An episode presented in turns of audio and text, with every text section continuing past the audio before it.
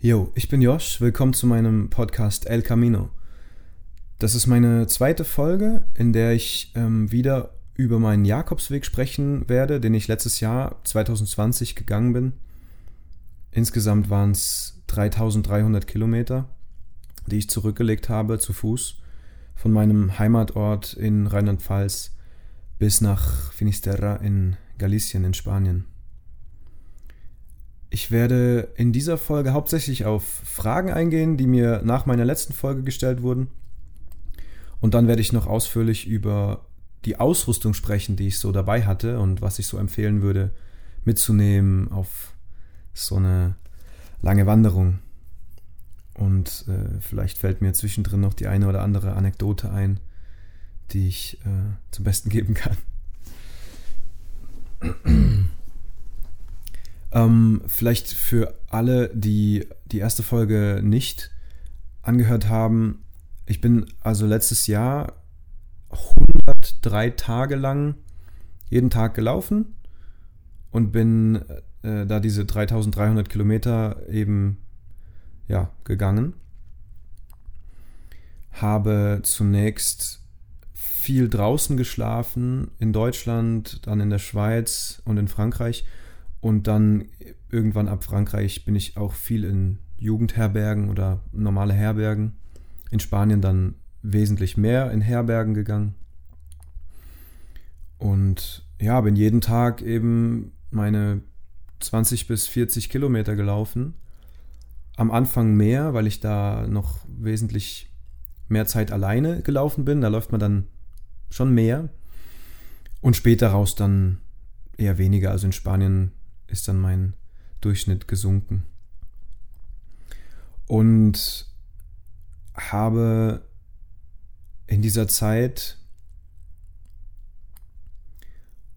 unglaublich viel erlebt, viele Menschen kennengelernt und habe mich ja stark weiterentwickelt und bin sehr dankbar für diese Entscheidung, den Jakobsweg zu gehen und, und diese Zeit, erlebt haben zu dürfen und alle Freunde, die ich gefunden habe auf diesem Weg. Ähm, ja, bin allgemein sehr dankbar für, die, für dieses Erlebnis. Ich fange mal an mit der ersten Frage. Und zwar, was mir oft gestellt wurde, ist, wie hat deine Familie deine Entscheidung, für Monate weg zu sein, aufgenommen? Ähm, also ich habe diese Entscheidung sehr spontan getroffen. Ich habe mich entschieden, den Jakobsweg zu gehen und bin dann zwei Wochen später, als ich meine Ausrüstung zusammengekauft hatte, losgelaufen. Und vorher hatte ich nie die Idee oder den, den Wunsch, äh, das zu machen. Ich wusste, dass es das gibt. Ich kenne auch einige Leute, die es gemacht haben, den Jakobsweg zu gehen, aber ich, es war für mich nie irgendwie ein Thema. Aber die Zeit war irgendwie reif dafür und dann habe ich die Entscheidung getroffen. Und meine Familie hat diese Entscheidung relativ, also gut aufgenommen auf jeden Fall und interessiert. Also es war viel Interesse da und, und positive, positives Feedback oder positive, positiver Ansporn. Ähm, habe auch viel mit äh, meinen Eltern gesprochen, gerade mit meinem Vater über Ausrüstung.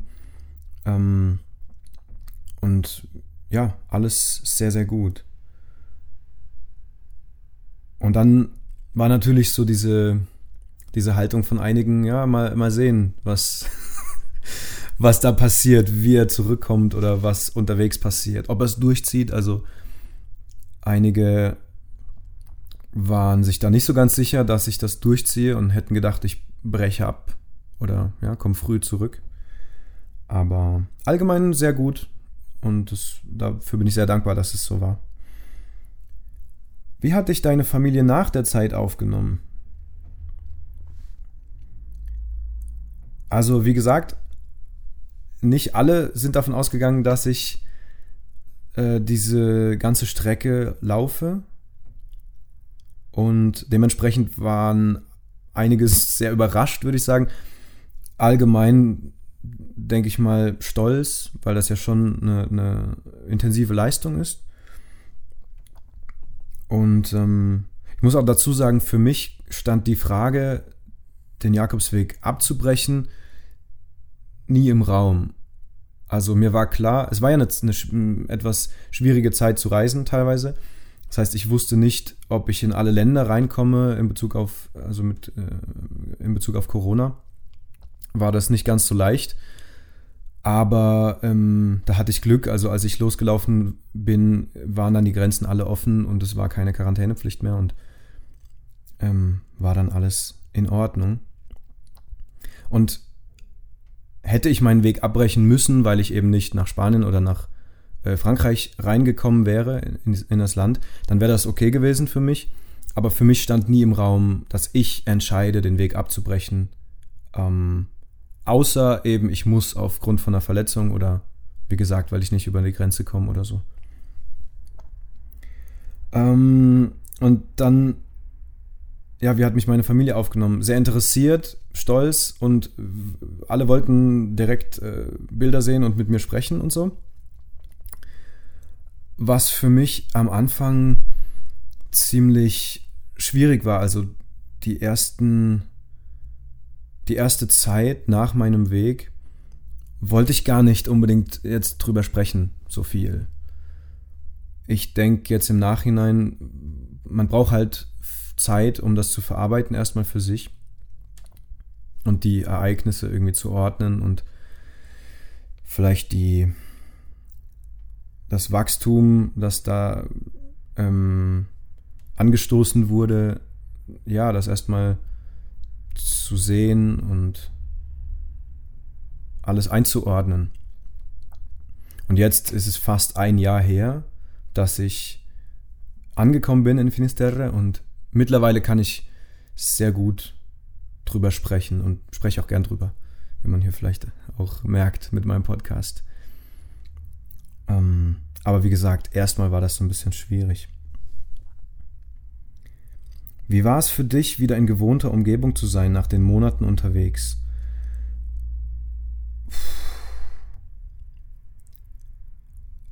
Also ich bin in Finisterre angekommen und dann bin ich mit dem Bus noch nach Portugal gefahren und habe noch ein paar Tage in Porto verbracht und bin dann heimgeflogen von Porto aus. Und dann war der erste, die erste, das erste Gefühl so sehr ernüchternd, weil man hat bestimmte Erwartungen und, und, und ähm, verändert sich ja auch total auf dem Weg und hat Erwartungen, wie man zurückkommt und was alles sich alles verändert und was alles passiert. Und man verändert sich so massiv in, in drei Monaten Laufen und durch halb Europa marschieren. Man verändert sich äußerlich, man verändert sich innerlich, man trifft Menschen, man äh, macht Bekanntschaften, man sieht extrem viel von der Welt, von der Natur. Und dann kam ich zurück und war erstmal so, uh, hier ist ja alles wie, wie vorher. Ähm, also einerseits ist hier alles wie vorher und dann nach zwei, drei Tagen habe ich gemerkt, ich komme auch wieder in die gleiche Rolle zurück, wo ich vorher war.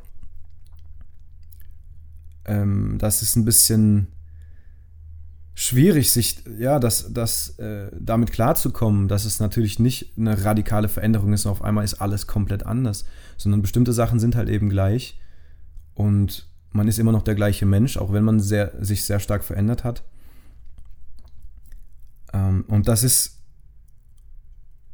das ist ja ernüchternd, um nicht zu sagen irgendwie desillus desillusionierend.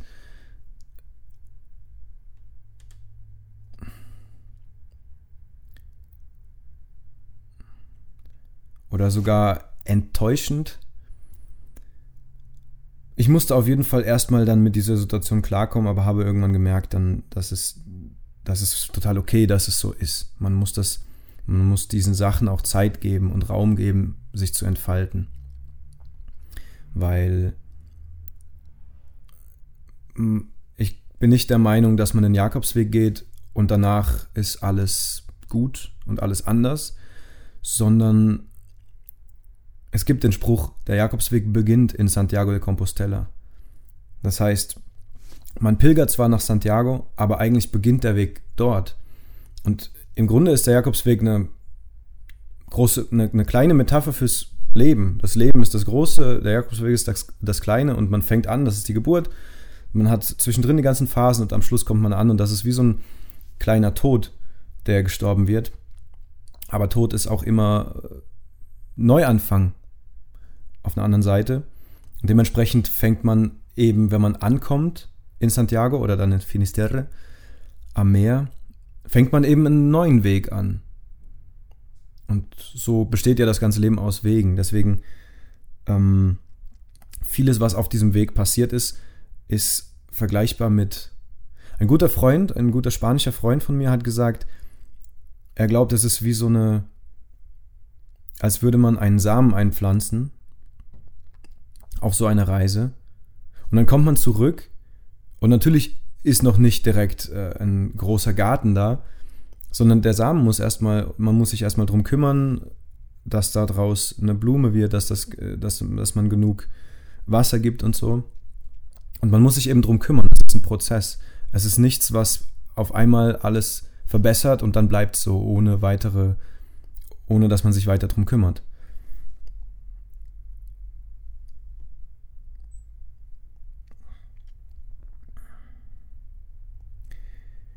Die vierte Frage.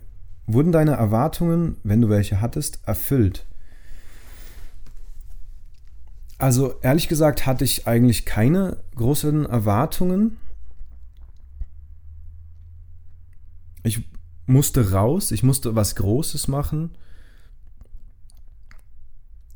Und ich wusste, dass es interessant und intensiv wird, aber auch sehr schwierig zeitweise von daher gesehen, diese Erwartungen wurden erfüllt. Es wurde allgemein sehr positiv und sehr intensiv, aber auch schwierig. Aber ansonsten hatte ich keine klare Erwartungshaltung. Ich war sehr offen und das ähm, hat mir auch sehr geholfen, viele Situationen ähm, aufzunehmen und, und zu nutzen.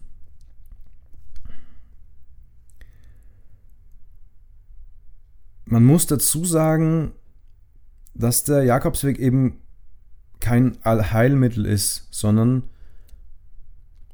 also von dem man zurückkommt und dann ist alles geheilt und alles gut. Nein, wir sind Menschen, wir haben immer Probleme. Ich habe noch keinen Menschen getroffen, der irgendwann in irgendeinem Alter angekommen war und gesagt hat, ich bin jetzt, ich bin jetzt angekommen und ich habe jetzt keine schlechten Tage mehr und keine Probleme und keine Themen, sondern ich glaube, wir befinden uns immer in einem Prozess des Lernens, des Weiterentwickelns. Und die Frage ist, machen wir das bewusst oder unbewusst? Von daher gesehen,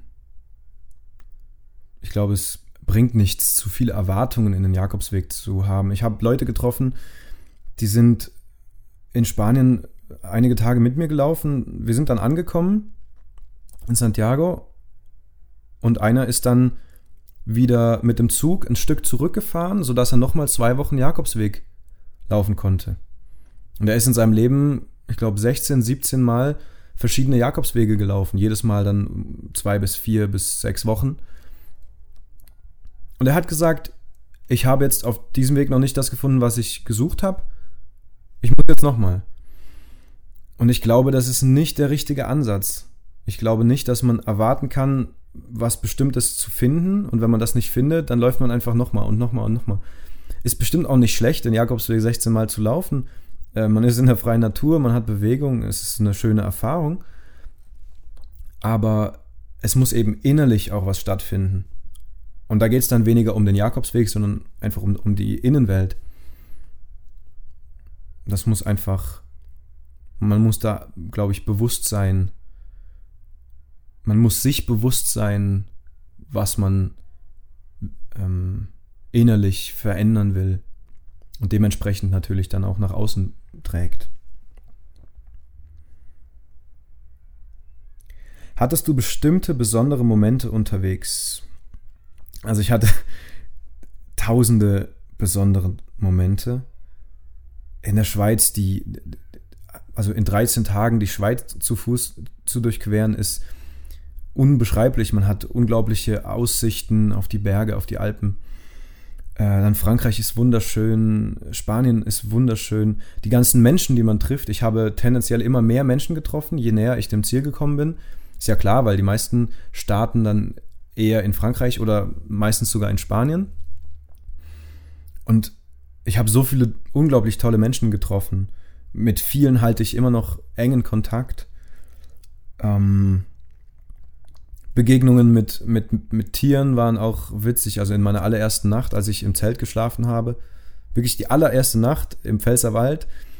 Und ich bin nachts aufgewacht, irgendwann um drei, und dann war da ein Wildschwein neben meinem Zelt. Und ich habe es gehört und habe mir praktisch in die Hosen gemacht vor nicht unbedingt Angst, aber einfach Nervosität und Ungewissheit.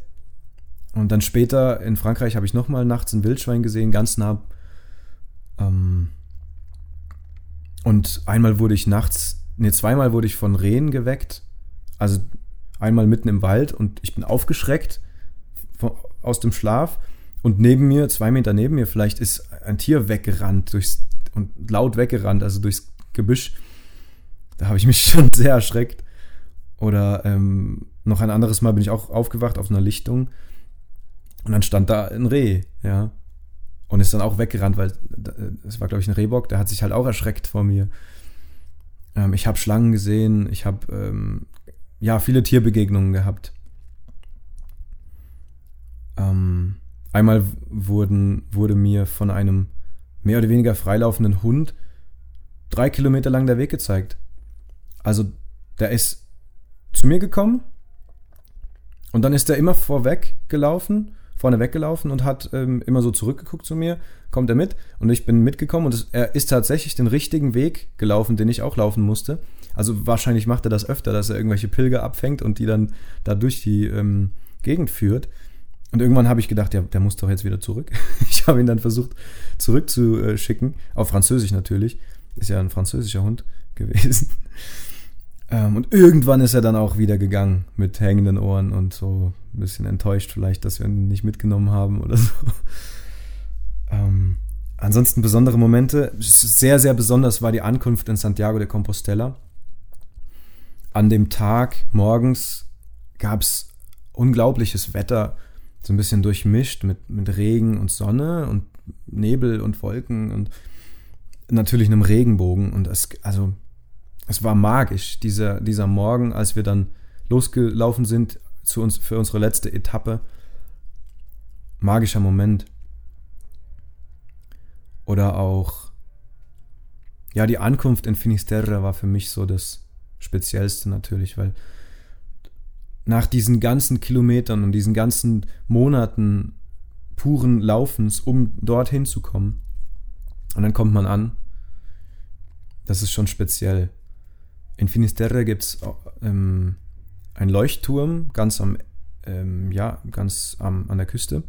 Und von diesem Leuchtturm geht es aber auch die Berge so ein bisschen hoch. Und da gibt es dann so ein paar Felsen, so rundliche Felsen, die heißen Las Piedras Santas, also die heiligen Steine. Und das ist wohl eine alte, ähm, eine, eine ja, alte traditionelle heilige Stätte mir wurde dort in Finisterre, also im Dorf, gesagt von einem äh, Local, da musst du hochgehen und musst den Stein, der sich bewegen lässt, mit dem Finger zum Schaukeln bringen. Und dann bist du angekommen. Und dann haben wir das gemacht, also ich war da dann mit äh, vielen anderen, mit, mit einigen Freunden und ähm, wir sind dann da hochgelaufen, haben eine Flasche Wein mitgenommen, haben jeder was verbrannt, was von dem Weg, also ich habe mein T-Shirt verbrannt, das ich eigentlich durchgehend anhatte zum Beispiel. Und wir haben eben mit dem Finger diese Steine berührt und tatsächlich lassen sich die, das sind so große Felsbrocken, und tatsächlich lassen diese Steine sich mit dem Finger berühren, die sind so rund unten.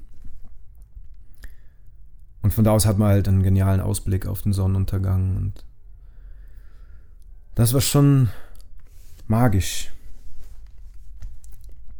Aber wie gesagt, äh, ich hatte eigentlich täglich besondere Momente. Menschen, die mir Sachen geschenkt haben oder einfach die, die mich gefragt haben, wo ich hingehe und mir viel Glück gewünscht haben. Und also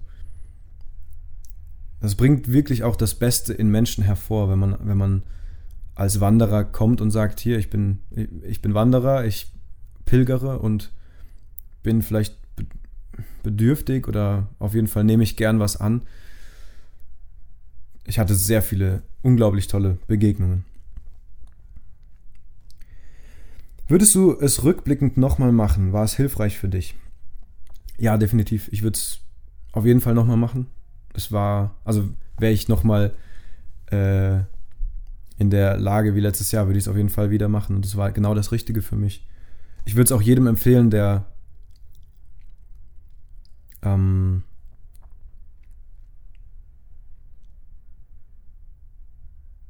der es halt eben braucht, also der vielleicht ja, wenn man sich irgendwie fühlt, als wenn man in einer Sackgasse oder man hat keine Motivation, keinen Drive.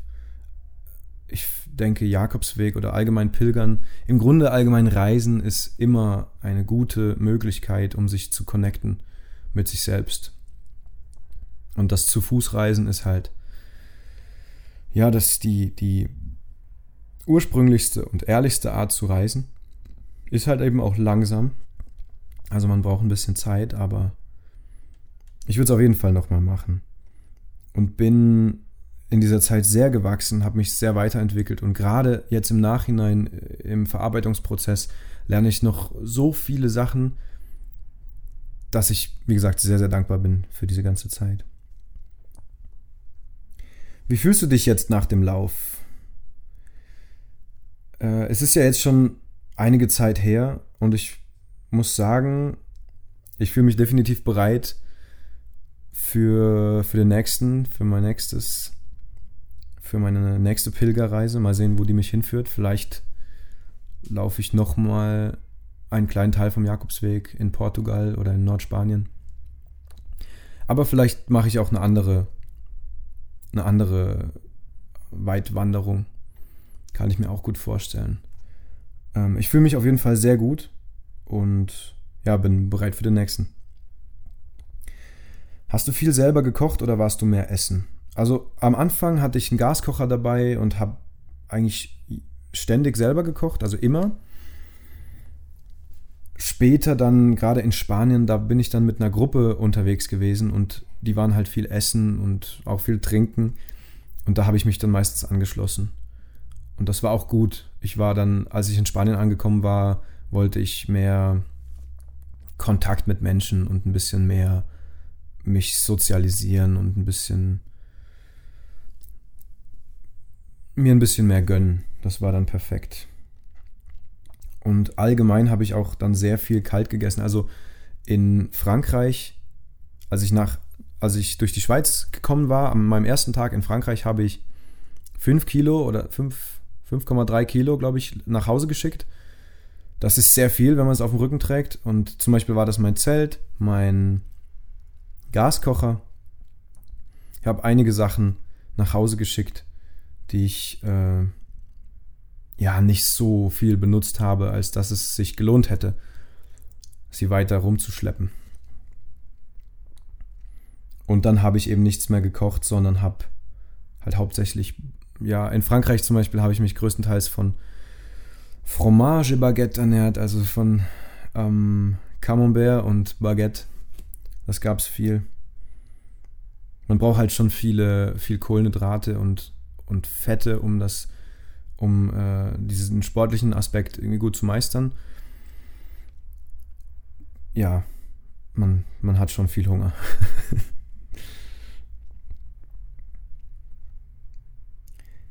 das ist eine witzige Frage. Gibt es einen Song, den du seitdem mit deinem Weg verbindest? Es gibt ganz viele Songs, weil ich habe sehr viel, tatsächlich sehr, sehr viel Musik gehört. Äh, auch viele Podcasts oder ähm, Hörbücher angehört, aber hauptsächlich Musik. Und was ich zum Beispiel definitiv mit dem Jakobsweg verbinde, wo ich auch sehr nostalgisch werde, ist der Song ähm, Soldadito Marinero von Fito y Fito y Fitipaldis. Das ist ein spanischer Künstler, spanische Band. Und am Ende unseres Weges, also kurz vor Santiago, haben drei Jungs, in, die in unserer Gruppe mit waren, die waren aus Sevilla und die haben angefangen, auf diesen Song komplett neue Texte, also einen neuen Text zu dichten und eine Strophe oder ein Abschnitt zu jedem äh, Gruppenmitglied geschrieben. Und das war dann sehr magisch. Wir haben dann in Santiago, als wir angekommen sind, auf dem Platz gesessen. Ich habe Gitarre gespielt, die ich mir kurz vorher äh, gekauft hatte. So eine für 20, für 25 Euro in so einem Second-Hand-Laden. Und alle haben mitgesungen in der Gruppe. Wir waren so 12, 13 Leute und haben eben dieses Lied gesungen mit dem neuen Text. Und wenn ich jetzt dieses Lied höre, werde ich, werde ich sehr nostalgisch. Ansonsten dann Full Clip von Gangster, das war so mein, das ist so cooler Oldschool Hip-Hop, das war so mein Song. Ich habe viel, ähm, einige Playlists halt gehört, zum Beispiel Tuareg Blues. Das ist eine, eine sehr, sehr entspannende und coole Musikrichtung. Das ist praktisch so Tuareg-Vibes, so Sahara-Musik, gemischt mit, mit bluesiger E-Gitarre. Unglaublich tolles Musikgenre. Und dann habe ich immer wieder viel Salsa gehört, wenn ich mal ein bisschen äh, Motivation gebraucht habe. Salsa oder ähm, ja, auch viel Spanisches. Aber wie gesagt, gibt einige Songs, die ich wo ich dann an den Weg denken muss, die ich dort sehr viel gehört habe. Wo und wie hast du immer einen Zeltplatz, Schlafplatz außerhalb von Unterkünften gefunden? Gibt es da etwas zu beachten? Jemals Stress mit Anwohner oder Polizei fürs Wildcampen bekommen? Also erstmal, ich habe, wie habe ich mir den Zeltplatz oder den Schlafplatz dann ausgesucht? Wichtig ist halt, dass man eine ebene Fläche hat, also wo man sich gescheit hinlegen kann, dass es irgendwie weich ist, dass es ruhig ist, also nicht auf einer Straße, nicht auf dem Weg, nicht zu nah am Weg. Ähm, dann war mir immer wichtig, am besten einen Baum über mir zu haben. Also als ich kein Zelt mehr hatte, habe ich mich immer unter Bäume gelegt, weil dann eben nicht der Morgentau so an einen rankommt. Und ähm,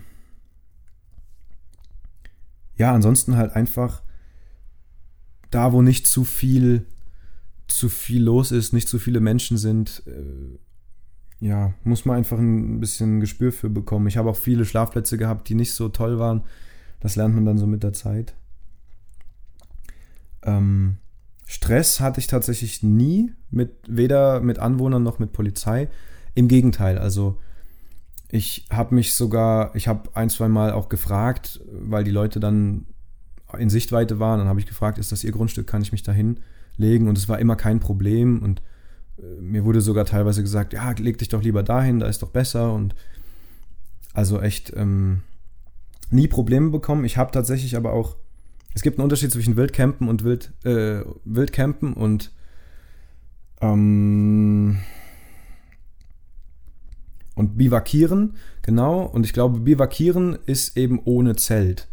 Also wenn man zum Beispiel nur mit Tarp schläft, also mit einer Plane, die so drüber gespannt ist, dann ist das nicht Zelten, nicht Campen, sondern Bivakieren. Das ist in der Regel zumindest eine Grauzone oder sogar erlaubt. Ähm, Zelten ist halt nicht unbedingt erlaubt, aber wenn man spät abends ankommt und früh morgens wieder weg ist und vor allem ganz wichtig, keinen Müll hinterlässt, keine Spuren hinterlässt, äh, irgendwie, ja, wenn ihr wisst, was ich meine, dann ist das in der Regel ja kein Thema. Einfach ein bisschen drauf achten, wo man ist und Natur und Mensch und Tier respektvoll behandeln und dann ist es in der Regel kein Thema.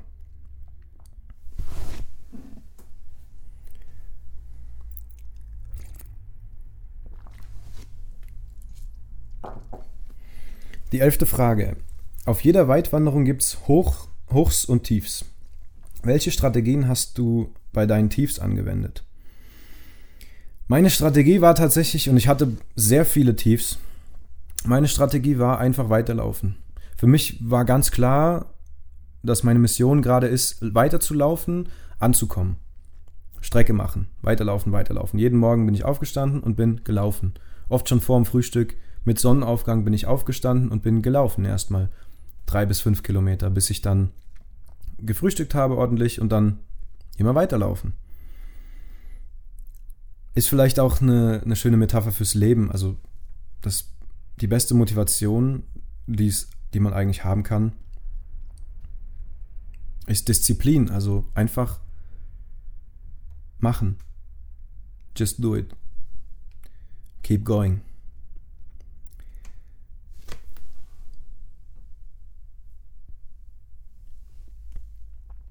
Wie hast du die Einsamkeit gemeistert? Also am Anfang muss ich sagen, war ich tatsächlich immer wieder sehr, sehr allein und habe mich einsam gefühlt, weil ich eben auch wenig, wenig Leute getroffen habe. Es gab ja noch keine Pilger in Deutschland oder der Schweiz. Und habe dann immer wieder, ja, mit meiner Familie telefoniert, mit Freunden telefoniert. Ansonsten muss man halt eben damit klarkommen, dass man alleine schläft, alleine aufwacht, alleine ist. Das ist auch total wichtig mal für mich gewesen, alleine zu sein. Ich bin ein Mensch, der sich sehr gern in Gruppen aufhält und mit Menschen, aber zwischendrin brauche ich einfach auch mal meine, meine Ruhe. Und es war eine sehr wichtige und gute Erfahrung, mal so komplett allein unterwegs zu sein und auch so lang. Ähm, später gab es dann eben viele Leute, die ich getroffen habe, gerade in Frankreich und in, der, und in äh, Spanien. Da war ich dann nicht mehr so alleine. Was empfiehlt sich als medizinische Ausrüstung? Also Blasenzeug, Ibu, spezielle Pflaster? Ähm, ja, genau, jetzt kommen wir langsam so zur Ausrüstung. Und ähm, ich würde sagen, medizinische Ausrüstung empfiehlt sich irgendwie so die, die, so die Grundsachen, also Pflaster, ein bisschen Verbandszeug äh, dabei zu haben, falls tatsächlich mal was passiert und man irgendwo im, in der Pampa steht. Also einfach, ja, Verbandszeug, Pflaster. Und ganz wichtig gegen Blasen ist halt eben, ja, Blasenpflaster. Ich habe da immer so, äh, welche benutzt, die heißen Compete. Die sind relativ teuer, aber sind halt auch so die besten gewesen. Ich hatte zum Glück nie ernsthafte Blasen. Ich habe einmal fast Blasen bekommen, also das war so die Vorstufe von Blasen, habe dann aber direkt, das war an der Fußsohle, da habe ich dann direkt Blasenpflaster drauf gemacht. Und so ist es dann sehr glimpflich ausgegangen. Ansonsten hatte ich auf meinem ganzen Weg keine wirkliche Blase. Bin sehr dankbar äh, an meine Schuhe. Äh, dazu später mehr, was ich für Schuhe hatte. Und ja, wie gesagt, Blasenpflaster muss man auf jeden Fall dabei haben. Kann halt immer was passieren. Ibuprofen oder so hatte ich jetzt nicht dabei. Muss man halt selber wissen, was man da so braucht. Ansonsten medizinische Ausrüstung natürlich das, was man halt eben braucht. Also wenn man ähm, bestimmte, bestimmte medizinische Sachen benötigt, Tabletten oder so, nehmt die natürlich mit. Aber wenn alles klar ist, dann ja. Verbandszeug für Notfall. Ich komme zu meiner Packliste. Und zwar ähm, habe ich hier 25 Sachen aufgeschrieben. Mal gucken, ob mir noch ein oder zwei Sachen einfallen. Ähm, ja, das erste und wichtigste oder eines der wichtigsten Sachen ist natürlich der Rucksack, den man dabei hat. Da habe ich, ähm, meiner ist von Tatonka. Und zwar heißt der Tatonka Yukon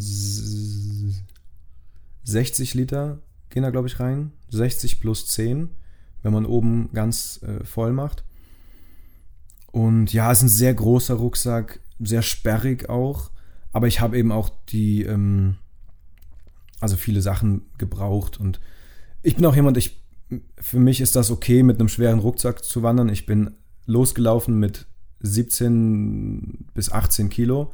Das war zu viel, aber später in Frankreich hatte ich dann immer noch ähm, 12 13 Kilo. Von daher, das ist immer noch viel. Also ich habe Leute getroffen, die sind mit 8 Kilo wirklich weltmeisterlich äh, zurechtgekommen.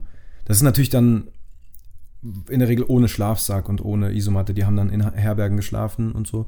Das ist sehr entspannt, wenn man mit einem leichten Rucksack unterwegs ist oder sogar mit gar keinem. Aber wie gesagt, ich bin jemand, ich habe lieber ein bisschen mehr meine Sachen dabei.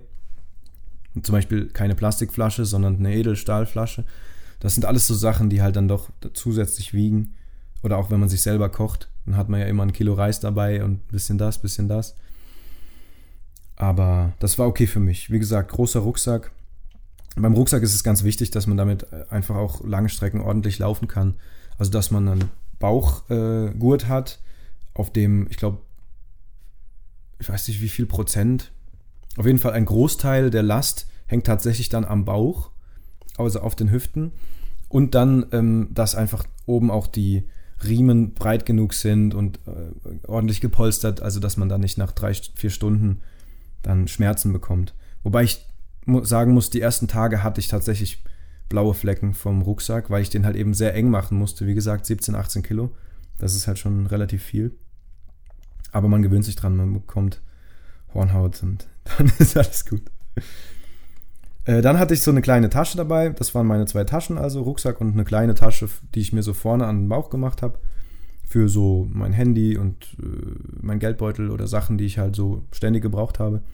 Mein Schlafsack, ich habe einen Schlafsack, der ähm, bis 0 Grad geht, Komforttemperatur. Kein Down-Schlafsack, sondern einfach ein Synthetik-Schlafsack äh, von Deuter und bin sehr zufrieden. Habe bisher nie gefroren damit. Es war immer, also gerade im Sommer war es dann natürlich viel zu warm, da habe ich den dann aufgemacht. Aber ansonsten habe ich nie gefroren und bin relativ zufrieden. Außer dass der Schlafsack ein bisschen sperrig ist, wenn er dann verpackt ist. Der, da könnte ich mir was Kleineres vorstellen, aber alles gut. Dann hatte ich ein Einmannzelt dabei. Ähm, ich muss sagen, ich würde mir im Nachhinein kein Einmannzelt mehr kaufen, weil wirklich nur ein Mensch reinpasst. Und das auch so gerade so. Also ich konnte mich nicht besonders drehen. Ich konnte meinen Rucksack nicht mit reinnehmen, sondern musste den in dem Vorzelt lassen, wenn man es Vorzelt nennen will. Das war so ein kleiner Vorraum, also Mini.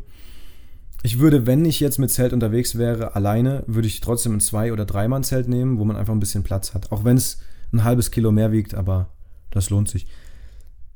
Auf meiner letzten großen Wanderung, die ich gemacht habe in Südspanien, Anfang 2021, habe ich kein Zelt dabei gehabt dann, sondern ein Tarp, also einfach eine Plane. Und damit kann man sich dann praktisch ein Zelt bauen in, äh, auf verschiedene Arten. Und das finde ich wesentlich besser und entspannter. Und ansonsten einfach draußen schlafen. Ähm, und jetzt vielleicht wahrscheinlich das Wichtigste auf dem ganzen Weg, meine Schuhe.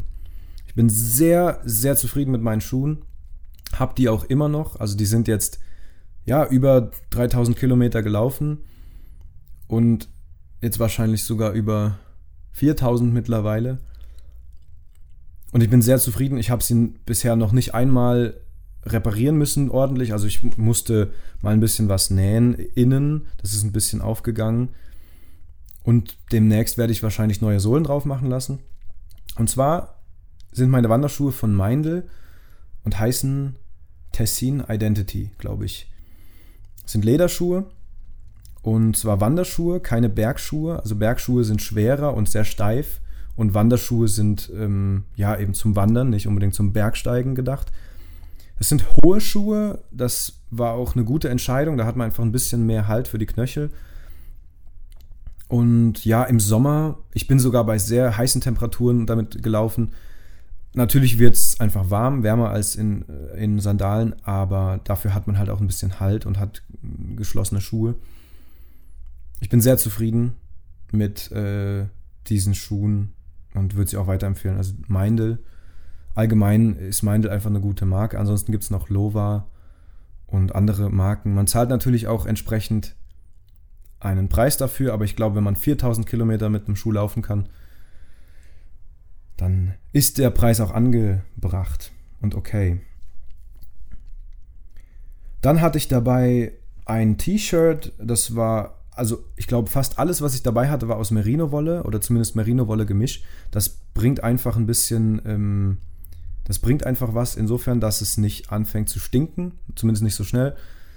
Und ähm, es kühlt bzw. wärmt, also es hat einfach äh, thermische gute Eigenschaften. Und da hatte ich dann also ein langes T-Shirt, ein kurzes T-Shirt, ein ähm, ja, so eine Wolljacke oder Kapuzenjacke Ähm, eine lange Hose hatte ich dabei, wobei ich die auch heimgeschickt habe, weil es, ich habe dann einfach am Schluss, also in Frankreich gemerkt, ich laufe eh nur mit meinen ganz kurzen Hosen. Eben die kurze Hose, das war einfach so eine abgeschnittene Jeans. Zwei Paar Socken, auch alles Merino.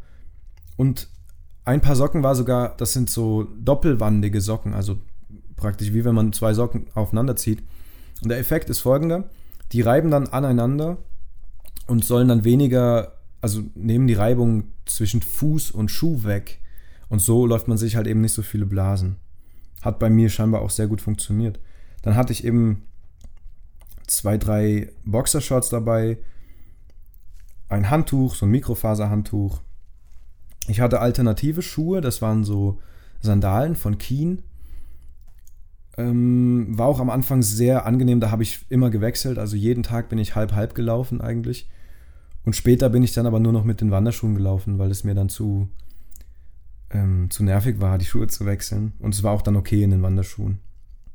Ich habe eine große Trinkflasche dabei gehabt von Clean Canteen aus Edelstahl. Das, war, das ist mir wichtig. Ich will, kein, ich will nicht aus Plastik trinken und die Aluflaschen, die es so gibt, äh, sind halt auch innen mit PVC oder Plastik irgendwie beschichtet. Ähm, die einzigen beiden Sachen, die eigentlich meiner Meinung nach da sehr sinnvoll sind, sind entweder Glasflaschen, wobei die halt sehr schwer sind und kaputt gehen können, oder eben Edelstahl. Ich habe eine Flasche, die fast knapp zwei Liter.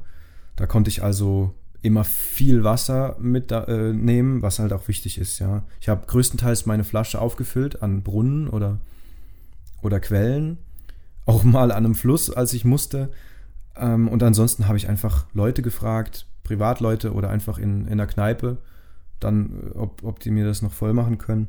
Das war immer okay und ich wurde nie krank von dem Wasser unterwegs. Also Schweiz, Frankreich, Spanien und auch Deutschland schon. Ich wurde nie krank. Immer alles gut. Und allgemein am Jakobsweg gibt es ganz viele Brunnen und ganz viele Quellen. Ähm, traditionell halt, weil man natürlich immer Wasser braucht. Es gibt sogar eine Quelle in Spanien, das ist keine Quelle, das ist so ein, das ist direkt an so einem Weingut und das ist, man sagt die Quelle des Weins. Also man kann da sich Wein abfüllen. Da kommen die Reste von der, von der, ähm, von dem Weingut hin. Die stellen pro Tag ein Fass da zur Verfügung und kann, dann kann man sich da einfach äh, Wein abfüllen. Das ist schon ganz. Da hatten wir einen ganz interessanten Nachmittag.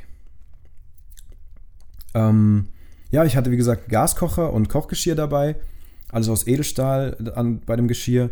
Das habe ich aber auch heimgeschickt, weil ich dann irgendwann gemerkt habe, das ist mir zu umständlich, das ist mir zu schwer. Ich kann auch kalt essen, ja. Ich kann äh, Rohkost viel essen und ansonsten Brot und Käse und Aufstrich. Und ab und zu habe ich mir halt was zu essen gegönnt. Und dann war das okay. Ganz wichtig, immer ein Taschenmesser. Ich habe ähm, ein Opinel Messer eigentlich immer dabei. Das ist so ein kleines Klappmesser. Einfach zum, wenn man sich mal irgendwas schnitzen muss oder einfach so zum Essen, zum Brot schneiden. Immer wichtig. Waschzeug, ich habe natürlich Zahnbürste und so dabei gehabt. Ich hatte eine ökologisch abbaubare Seife dabei. Und ähm, am Anfang hatte ich noch Sonnencreme dabei, habe die aber auch dann schnell heim, also bald heimgeschickt, weil ich gemerkt habe, ich bin mittlerweile an den Stellen, die halt der Sonne ausgesetzt sind, bin ich braun genug. Da kriege ich keinen Sonnenbrand mehr. Und die restlichen Stellen kommen halt nie an die Sonne. Also man hat ja immer einen Rucksack auf zum Beispiel. Das heißt, an den Rücken kommt halt eben nichts. Ich hatte mein iPhone dabei, äh, eine Sonnenbrille, wenn mal die Sonne zu arg geschienen hat. Kopfbedeckung ist immer ganz wichtig. Da habe ich so einen, äh, so einen coolen Hut gehabt. Das sieht aus wie ein Strohhut, aber ist aus Plastik und zusammenrollbar und ähm, kann man auch waschen. Also ja, Kopfbedeckung ist immer sehr wichtig, gerade eben im Sommer bei heißen Temperaturen. Ich hatte meine Kamera dabei, also eine kleine GoPro einfach mit ein paar extra Akkus und ein paar extra Cases. Dann hatte ich ein Solarladegerät dabei von Anker. Ich bin allgemein großer Anker-Fan, keine Werbung übrigens. Ähm, das äh, Teil ist eigentlich ganz cool, legt man einfach in die Sonne, steckt sein Handy oder seine Powerbank dran und hat so eben Strom. Dann hatte ich eben eine Powerbank dabei, also meine ba kleine Batterie mit 20.000 mAh, ebenfalls von Anchor. Ich bin, wie gesagt, Fan. Meine Kopfhörer, ganz wichtig, damit ich auch immer schön meine, meine Salsa hören konnte und meine Motivationsmucke. Äh, ähm, und auch zum Telefonieren einfach mit Headset. Das ist dann entspannter, als wenn man irgendwie das Handy an den Kopf hält. Und dann hatte ich noch ein Halstuch, das man aber auch als Kopfbedeckung äh, nehmen kann. Das war auch aus Merino-Wolle. Ja, das war so meine Packliste. Habe ich irgendwas vergessen? Ich glaube nicht.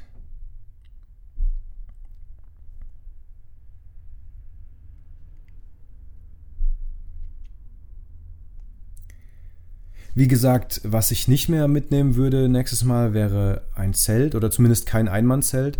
Also wenn dann ein ordentliches Zweimannzelt, Dreimannzelt, wo man auch ein bisschen Platz hat. Aber ansonsten bin ich jetzt auch überzeugt von der Strategie, einfach mit einem Tarp unterwegs zu sein. Also eine Plane, eine ganz dünne, das wiegt so 800 Gramm oder, oder 650 Gramm. Und ähm, ja, man kann sich drauflegen, wenn man kein, wenn man nicht nass werden will, unten vom, vom Gras, vom Tau dann am nächsten Morgen. Man kann es aber auch über sich spannen zwischen zwei Bäumen oder man kann es auch autark aufbauen, einfach mit ein paar Schnüren und äh, Heringen oder eben selbstgebaute Heringe, also einfach Stöcke. Ähm, für die meisten Situationen ist das okay, solange es kein Starkregen ist. Ansonsten kann man sich auch ich habe mir immer wieder auch eine Bushaltestelle gesucht oder so, wenn es mal wirklich schlimm geregnet hat. Ähm, ja, weil ich einfach nicht wollte, dass, äh, dass ich irgendwie nass werde oder dass das Zelt dann nass ist. Dann muss ich es. Das hat mich eben auch gestört an dem Zelt. Man will morgens aufstehen und es ist immer nass. Auch wenn es nicht geregnet hat, ist es vom Tau trotzdem nass.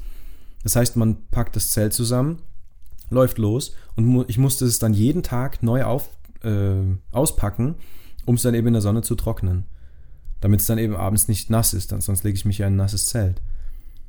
Und das hat mich gestört, weil wenn nur Tau war, dann ähm, wäre es ja okay gewesen, wenn ja nur mein Schlafsack nass ist und dann hätte ich ihn abends ein bisschen früher rausgeholt und dann wäre auch getrocknet. Von daher war ich sehr zufrieden ohne, äh, ohne Zelt dann am Ende. Und ja, gute Wanderschuhe sind total wichtig, ein guter Rucksack ist total wichtig. Ähm, ansonsten kann man da, glaube ich, sehr flexibel rangehen, was man alles braucht, was man nicht braucht. Allgemein würde ich sagen, braucht man viel weniger, als man denkt.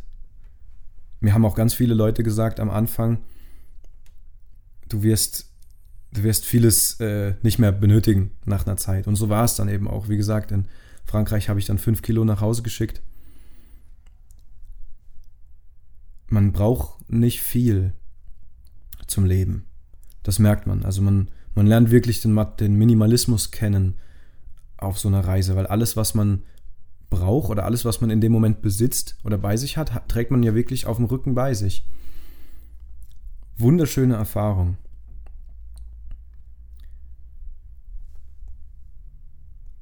Hm. Ja, ich hoffe, ich habe nichts äh, krass vergessen jetzt. Ähm, ich habe ein paar Fragen beantwortet. Ich ein bisschen, bin ein bisschen meine Packliste durchgegangen. Ich glaube, meine Route bin ich letztes Mal schon durchgegangen. Wenn nicht, kann ich ja jetzt nochmal kurz erläutern. Ich bin in Gerweiler in Rheinland-Pfalz gestartet, bin dann bis nach Konstanz gelaufen, also quer durch Deutschland so. Dann bin ich von dort aus durch die Schweiz gelaufen, von Konstanz über Einsiedeln, über Schwitz, bis nach äh, Genf. In Genf dann über die Grenze nach Frankreich. Da bin ich dann wirklich quer einmal durch Frankreich. Die, ähm, erst die Via Podi, äh, erst die Via Gebenensis, also von Genf nach Le Puy, und dann die Via Podiensis. Das ist von Le Puy, das ist ungefähr die Mitte von Frankreich. Le Puy-en-Velay bis nach Saint-Jean-Pied-de-Port. Das ist dann der Ort, in dem die meisten Pilger anfangen. Da reisen ganz viele Leute an aus der ganzen Welt und starten dort dann ihre äh, Pilgerreise. Und von dort sind es dann noch so vier, fünf Wochen durch, das ist an der Grenze zu Spanien. Man läuft die Pyrenäen hoch. Und dann bin ich den, den Camino Frances gelaufen. Das ist der populärste Jakobsweg in Spanien. eben von Saint-Jean-Pierre-de-Port bis nach Santiago, einmal quer rüber, nicht an der Küste. Und am Ende bin ich dann eben von Santiago noch nach Finisterre gelaufen, wo mein Weg vorbei war. Ja, ich glaube, ich habe es jetzt schon äh, sehr oft gesagt, aber es war eine unglaublich intensive Erfahrung für mich. Es hat mir extrem viel beigebracht. Und ich bin immer noch in dem Prozess drin. Ich glaube, wenn man einmal Pilger ist, dann ist man immer Pilger. Das ist so eine Art Lebenseinstellung. Mir geht's sehr gut und ich freue mich sehr auf meine nächste Reise. Folgt mir gerne auf Social Media. Ich bin auf Instagram und auf TikTok. Und zwar unter dem Namen Josh and Me. Das ist Y-O-S-H-A-N-D-M-E. Wenn ihr auch mal Bock auf ein bisschen anderen Content habt. Ich äh, poste immer auch viel von meinen Reisen. Ich mache auch Musik, also da werdet ihr auch ein bisschen was hören, wenn ihr mir da folgt. Und ja, habt einen schönen Tag oder einen schönen Abend, wie auch immer. Einen schönen Morgen, schönes Leben. Und bis auf Wiederhören. Buen Camino.